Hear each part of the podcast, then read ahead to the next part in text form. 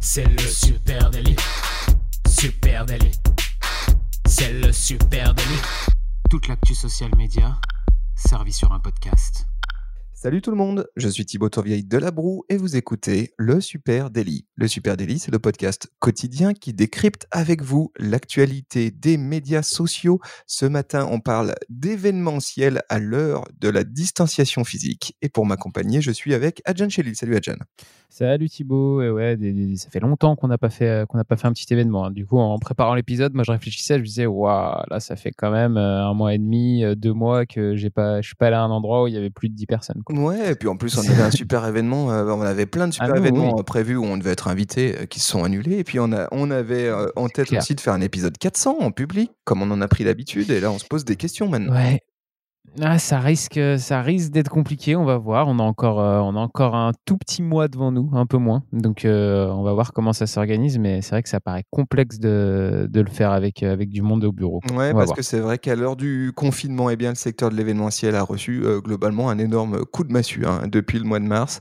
Les salons, les concerts, les événements sportifs, etc., qui étaient prévus en 2009, eh ben, se sont euh, au mieux euh, reportés à la fin de l'année, ce qui permet, ce qui promet d'ailleurs des, des, un petit peu de- d'embouteillage côté agenda, où euh, tout bonnement se sont euh, bien souvent annulés. Un vrai cataclysme hein, pour, euh, euh, je dirais, cette industrie.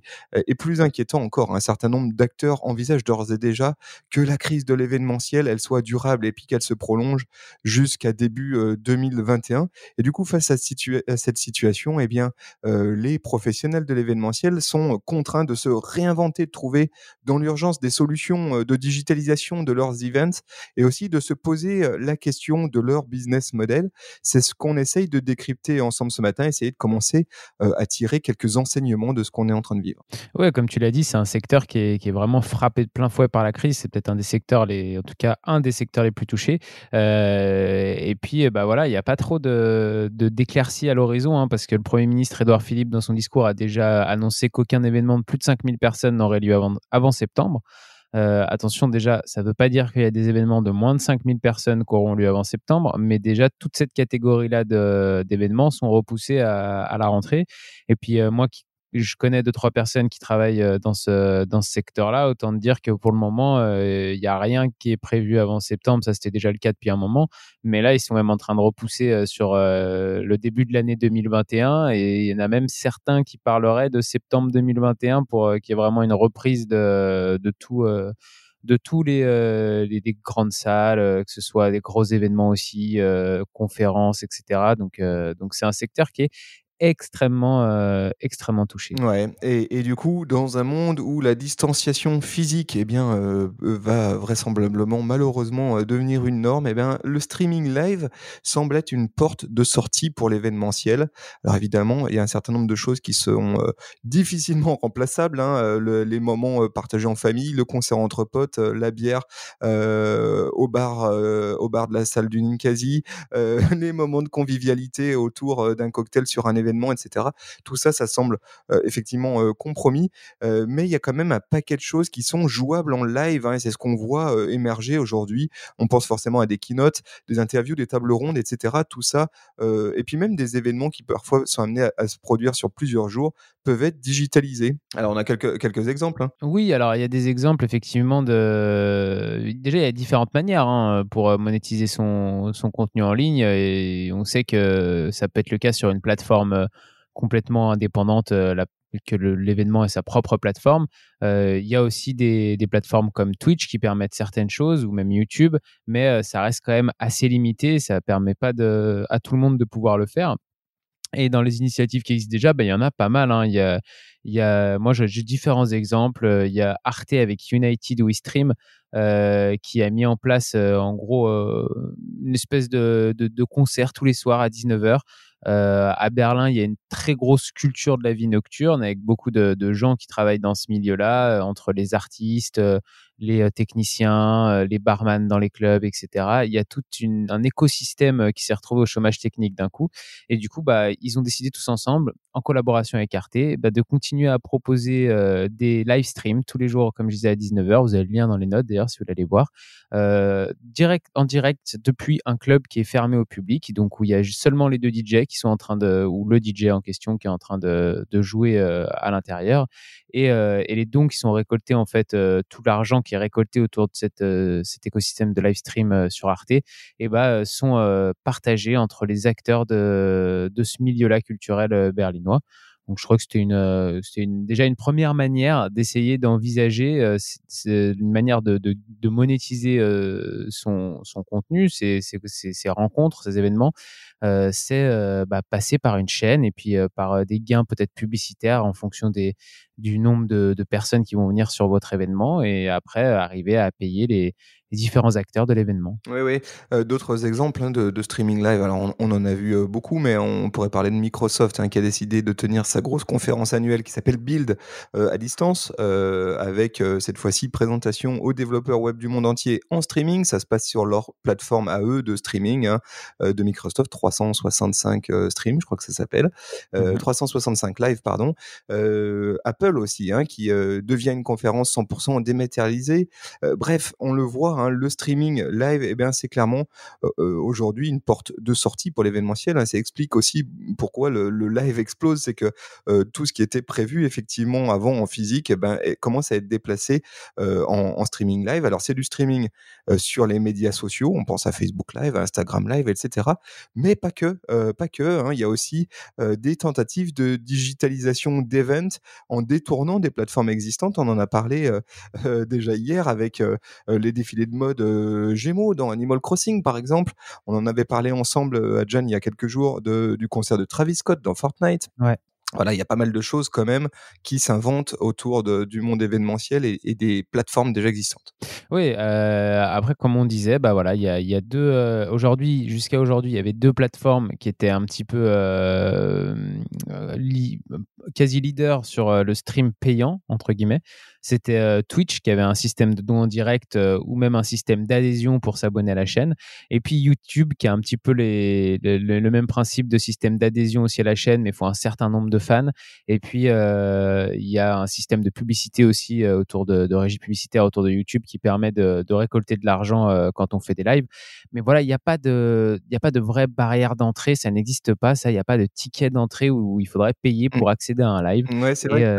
ouais, c'est ça, c'est peut-être ce qui va changer la donne. Ouais, tu as raison. C'est que se pose rapidement, parce qu'on le voit, il y a des solutions pour faire du live streaming, mais c'est bien, c'est bien mignon tout ça à un moment donné. C'est quoi le business model C'est quoi le business model pour des acteurs de l'événementiel où est-ce qu'on gagne de l'argent Et tu as raison, il n'y a pas 3000 milliards de solutions d'ores et déjà.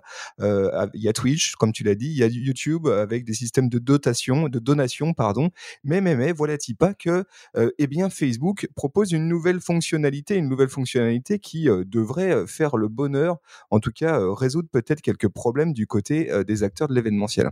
Ouais, bah Facebook a lâché bah, une petite bombe, hein, parce que c'est une grosse, grosse annonce, à mon avis, pour tout le secteur événementiel. Jusque-là, sur Facebook, c'était possible de monétiser un live, mais seulement euh, sous certaines conditions. Donc, euh, il existait un système de dons en fait pour des organisations à but non lucratif uniquement, donc ce c'était pas vraiment possible. Alors après, au début du confinement, ils ont ouvert ça légèrement. Il fallait, il fallait aller dans le dans le brand manager de mmh, de Facebook. Il fallait créer un roster avec par exemple ses artistes. Si on était, je sais pas moi, un organisateur ou, ou un manager d'artistes. Et après, on pouvait peut-être mettre en place des dons, mais c'était Facebook qui devait vous valider. C'était très fastidieux, très compliqué à mettre en place. Et aujourd'hui, bah, Facebook a annoncé une énorme nouveauté pour aider le monde de l'événementiel et du spectacle. Marquito a tout simplement annoncé, pour soutenir les créateurs et les petites entreprises, nous prévoyons d'ajouter la possibilité pour les pages de rendre payant l'accès aux événements et aux vidéos en direct. Donc, enfin une barrière à l'entrée peut-être pour euh, une porte d'entrée payante pour accéder à un live et du contenu exclusif d'une entreprise ou d'une conférence, euh, d'un concert. Euh, on peut imaginer plein de choses à partir de là. Ouais, ça c'est quand même vachement intéressant ce que propose Facebook et c'est finalement assez nouveau et on voit bien comment ça va pouvoir s'imbriquer dans une stratégie social media, dans une prise de parole en ligne et puis comment éventuellement ça peut effectivement permettre à certains acteurs en difficulté eh bien d'essayer de monétiser et puis de, gagner, en tout cas de développer un nouveau business model. effectivement, on le voit bien, les billetteries, globalement, tous les acteurs dont tu parlais tout à l'heure, Adjan, que ce soit les acteurs du culturel, mais pas que, hein, aussi les salons professionnels, et eh ben les billetteries, les billetteries, c'est mort, hein, fini, hein, jusqu'à fin 2020 à minima. Et ça, ça fait quand même très très mal, forcément. Et ben là, concrètement, ce que propose Facebook, c'est un gate payant, une billetterie en ligne de façon très simple, intégrée dans Facebook, qui permettra de, qui nécessitera de devoir payer pour accéder à un streaming live. on n'a pas toutes les modalités exactement business, mais c'est quand même très très intéressant et ça ouvre des opportunités. Ouais, ça ouvre des sacrées opportunités parce que là, la, la vraie nouveauté, on ne sait pas exactement encore effectivement comment ça va se mettre en place, mais la vraie nouveauté, c'est que c'est que les artistes, ils ont leur audience sur Instagram, sur Facebook, donc lancer des lives directement en natif sur sur Facebook qui peuvent être payants, bah c'est complètement différent que d'essayer de monétiser un live sur YouTube ou sur Twitch quand on n'est pas du tout un acteur de un grand acteur de ces plateformes-là en fait. C'était très compliqué pour pour je sais rien pour des conférenciers d'aller organiser leur leur rendez-vous de conférence qui aurait dû avoir lieu en physique, d'aller l'organiser sur Twitch ou même sur YouTube. Ça sera sûrement beaucoup plus facile pour eux de retrouver leur audience sur sur Facebook et de pouvoir mettre en place un live monétisable où ils vont pouvoir donner leur conférence avec des gens qui payent pour venir écouter ce qu'ils ont raconté. Et là, les opportunités, bah, pour moi, elles sont simples. Hein. Un groupe de musique bah, bah, peut pouvoir diffuser en exclusivité son nouvel album en live, par exemple, dans un live payant. Et là, il y aura forcément des fans qui auront envie d'aller écouter cette, cette, cette nouvel album en exclusivité. Des conférences pourront avoir lieu. Quelqu'un moi, j'imagine que quelqu'un qui a pris son, billet pour entrer dans un salon pour aller voir tel conférencier ou tel conférencier, il sera prêt à, se faire échanger son billet pour pouvoir suivre la conférence quand même euh, directement euh, depuis son ordinateur depuis chez lui en live. Hein. Et encore une fois, ceux qui ont sans doute le plus de soucis à se faire, ce sont les intermédiaires, hein, ceux qui euh, aujourd'hui dans le monde de l'événementiel sont plutôt les organisateurs intermédiaires. Parce que c'est vrai que pour un groupe de concert, eh bien là tu peux faire du direct to customer, comme on, comme on dit, hein, c'est du direct de chez l'exploitant. tu vas pouvoir effectivement faire ton concert en direct et puis demander un euro, deux euros pour accéder à ce, contenu live exclusif. et là, tu le fais en direct avec tes, tes audiences. Donc finalement, peut-être qu'ils peuvent sortir leur épingle du jeu. Pour les autres, c'est plus compliqué. Pour ceux qui sont organisateurs d'événements, c'est plus compliqué, à moins de, à moins de se dire que le live streaming, ce n'est pas l'exclusive solution et qu'il va falloir évidemment réinventer l'événementiel et aller plus loin. Parce qu'une chose est certaine, on parle beaucoup de distanciation, mais c'est une distanciation physique et que ça doit pas être une distanciation sociale. Il faut évidemment euh, repenser la manière dont euh, l'événementiel euh, se produit, la stratégie de communication, les messages, les moyens de diffuser son, événementiel, etc. ça, ça implique des, des compétences qui, qui sont sans doute à remettre entre les mains des acteurs de l'événementiel. Il y a plein de, il y a plein de choses aussi hein, qui ont attrait à, à l'événement, notamment l'expérientiel. Alors si on pense aux événements professionnels, il y a aussi une promesse de networking, hein, qui est vraiment l'un des, des enjeux de ces événements-là, et là qui est, qui est évidemment mise à mal dans le cas exclusif d'un live streaming. Il faut imaginer, repenser ces événements-là. Comment est-ce que je peux réintégrer eh bien, de l'humain, de l'humain dans, dans ces événements à distance? Il faut imaginer d'autres outils. On peut imaginer par exemple que les bases d'email des participants, elles soient utilisées pour, eh bien, je sais pas, créer du contenu additionnel à, ton streaming live, il faut imaginer euh, des logiques de groupe privé euh, sur LinkedIn ou sur Facebook pour accompagner ces événements euh, en direct. En gros, essayer de reproduire ce qui est aujourd'hui la force d'un événement physique, de le reproduire en digital. Et là, on va avoir besoin que les acteurs de l'événementiel, eh ben, ils, réinventent hein, leur métier et ils mettent à profit eh bien, les nombreux outils qui sont, qui sont à disposition d'ores et déjà. Ouais, j'ai deux exemples d'ailleurs là-dessus. bon, j'ai un premier exemple qui est le Festival international de cinéma de Nyon. Alors eux, ils été un peu plus pris de court puisque le festival avait été prévu initialement du 17 avril au 2 mai à Nyon, hein, en Suisse. Et pour trouver bah, une solution, les organisateurs, eux, ils ont tout simplement décidé d'offrir les films en ligne dans, la, dans une limite de 500 visionnages euh, par séance. Mais, euh, mais c'est pas tout. J'ai un autre exemple où là, bah, c'est exactement ce que tu racontes. C'est le Sunny Side of the Doc 2020, qui est en fait depuis 31 ans, c'est euh, un des acteurs euh, clés du marché international du documentaire, des expériences narratives. C'est un événement qui est énorme. C'est un espèce de salon hein, qui réunit 2300 professionnels qui viennent de 60 pays différents, qui se réunissent là cette année. je sais pas si c'est tous les ans, c'est juste cette année, mais à La Rochelle, dans un lieu de 3000 mètres carrés.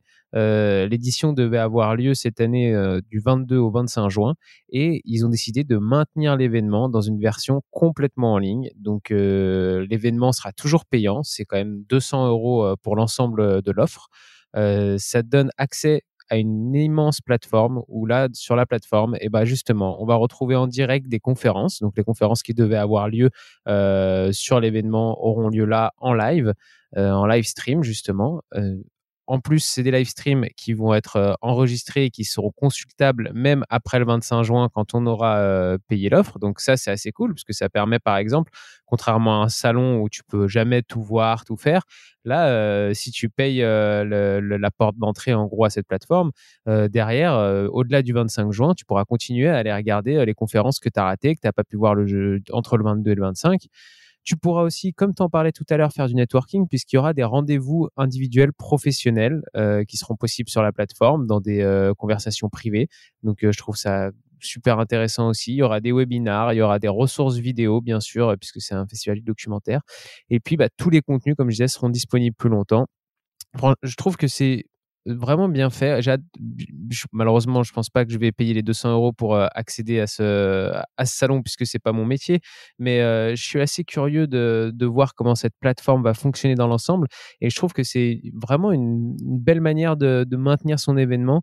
Euh, je vous ai mis le lien si jamais ça vous intéresse aussi dans les notes pour, pour, pour, pouvoir aller voir un peu plus en détail comment ça s'organise. Mais c'est vraiment une bonne idée, je trouve. Que bien fait. Donc c'est sûr qu'il faut, il va falloir réinventer bah, évidemment la manière dont ces conférences s'organise, essayer de reproduire euh, effectivement ces, moments euh, de contact social sans le physique. Euh, ça, c'est un des, un des enjeux pour les acteurs de l'événementiel. Et puis sans doute aussi retravailler le contenu même, hein, le contenu même des conférences, parce qu'il y a un enjeu qui est celui de capter l'attention ou plutôt de la garder quand tout est digitalisé. si, si, si on fait simple, si tu vas dans un salon, une conférence, etc., quand tu as un talk, quand tu as une meuf ou un mec qui parle et que c'est pas super passionnant, ben il y a quand même peu de chances que la salle se vide. Hein, ça arrive quand même très rarement. Les gens sont Et puis ils restent, ils restent et ils attendent euh, la prochaine. Ils sont là sur un événement. Ils viennent passer une journée, deux journées, trois journées.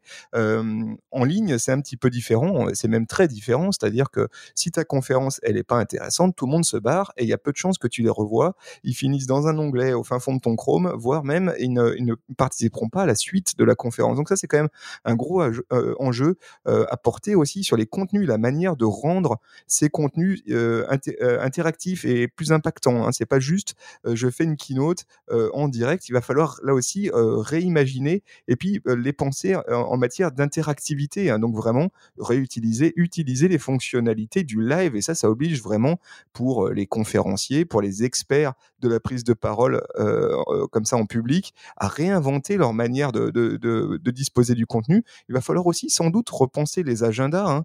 Hein. quand un événement à l'époque pouvait se durer durer une journée entière avec vraiment une, une suite de conférences, etc. Et ben là, pareil, il va falloir peut-être repenser un petit peu tout ça, penser à des moments, euh, euh, des séquences plus courtes, au lieu de faire des conférences qui durent euh, une heure, bah, peut-être qu'il va falloir les condenser dans des périodes plus courtes d'une demi-heure. il va falloir aussi se, peut-être raccourcir les séquences et les étaler dans le temps, c'est-à-dire là où avant une conférence durait une journée avec plein d'intervenants, peut-être se dire bah, elle va durer une semaine, deux semaines, peut-être même qu'elle va être permanente, c'est-à-dire avec du contenu moins éphémère, comme tu le disais, comme, comme mmh. l'exemple dont tu parlais. Oui, ça, ça, ressemblerait presque à un, un, média, en fait, après hein, euh, cet événement. Exactement ça, bah, c'est exactement ça. L'événement devient un média comme les autres, comment, du coup, moins éphémère et plus durable. Voilà, il y, a tout un, écosystème à réinventer. Il y a beaucoup hein, d'outils d'ores et déjà. Tout le monde a été un petit peu pris de court sur, ce, sur ces aspects-là, mais on le voit, ces initiatives émerger.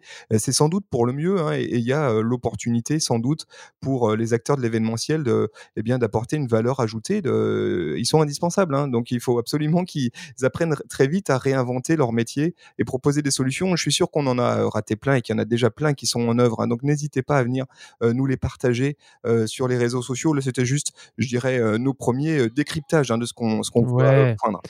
Ouais, venez partager ça avec nous à Supernatif sur Instagram, sur Twitter, sur Facebook, sur LinkedIn, sur, euh, sur même TikTok ou, euh, ou, Pinterest, on est partout.